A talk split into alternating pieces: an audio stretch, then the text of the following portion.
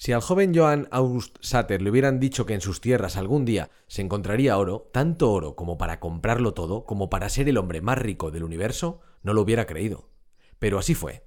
En agosto de 1839, recién llegado a California, que en aquellos años era México, Satter comenzó la construcción de un fuerte que le otorgaba la propiedad de 197 kilómetros cuadrados de terreno.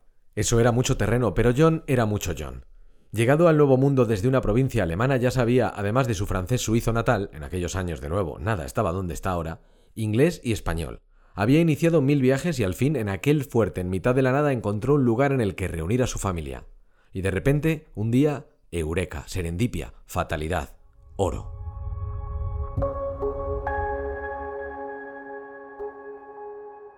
Soy Alex y en este podcast lanzamos pequeñas reflexiones sobre lo que hacemos cada día en Microbio ayudar a empresas, direcciones de marketing y comunicación o emprendedores con ganas a mejorar su marca desde la estrategia, el diseño y el autoconocimiento.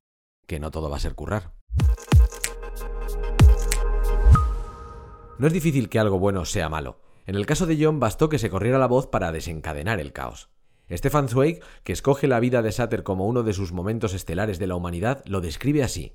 De inmediato, todos los hombres de Sater dejan el trabajo, los herreros la fragua, los soldados las armas, y ya llega la gente. Para ellos nada tiene dueño, degüellan las vacas de Sater, derriban sus graneros para construir casas, roban sus máquinas. Solo de Nueva York parten 100 barcos, desde Alemania, desde Inglaterra, desde Francia, desde España, cada año, entre 1848 y 1851, se acercan hasta aquí hordas enormes de aventureros y todos excavan las propiedades de Johann August Sater como si fueran las suyas. Es la suerte del pionero. Ahora, casi 200 años después, de aquellas tierras brotan nuevas fiebres. El oro son los datos y en lugar de palas hay prompts. Ha llegado la inteligencia artificial para cambiarlo todo, pero aún no sabemos si para bien o para mal. Como descubrió Sater a sangre y fuego, las cosas buenas tornan malas y en el camino se llevan lo que sea por delante. Porque igual que con la transformación digital, la IA tiene una curva de aprendizaje llena de dolor. No se trata de utilizar inteligencia artificial para hacer cosas, sino de saber en qué cosas puede ayudarte una inteligencia artificial. Parece lo mismo, pero ni de coña. Hace unos años todo era pensar fuera de la caja y ahora resulta que la que piensa es la caja. Hay empresas que van a saltar a la IA sin haber ejecutado una transformación digital en condiciones. Hay empresas añadiéndole más IA al guiso, igual que antes le echaron metaverso, NFT o redes sociales. Todo parece nuevo y revolucionario, pero en realidad es lo mismo. Si todos podemos hacer cosas cada vez más rápido, la diferenciación será hacerlas más lento y mejor.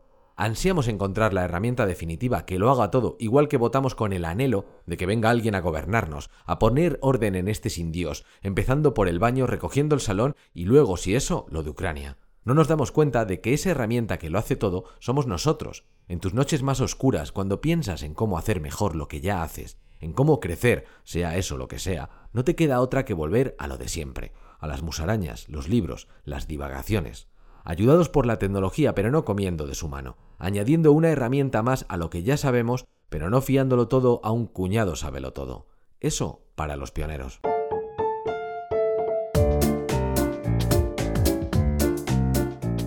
Puedes encontrar una versión escrita de este texto y muchos más enlaces y cositas interesantes sobre marcas, diseño y comunicación en nuestra newsletter que te enlazamos en la descripción.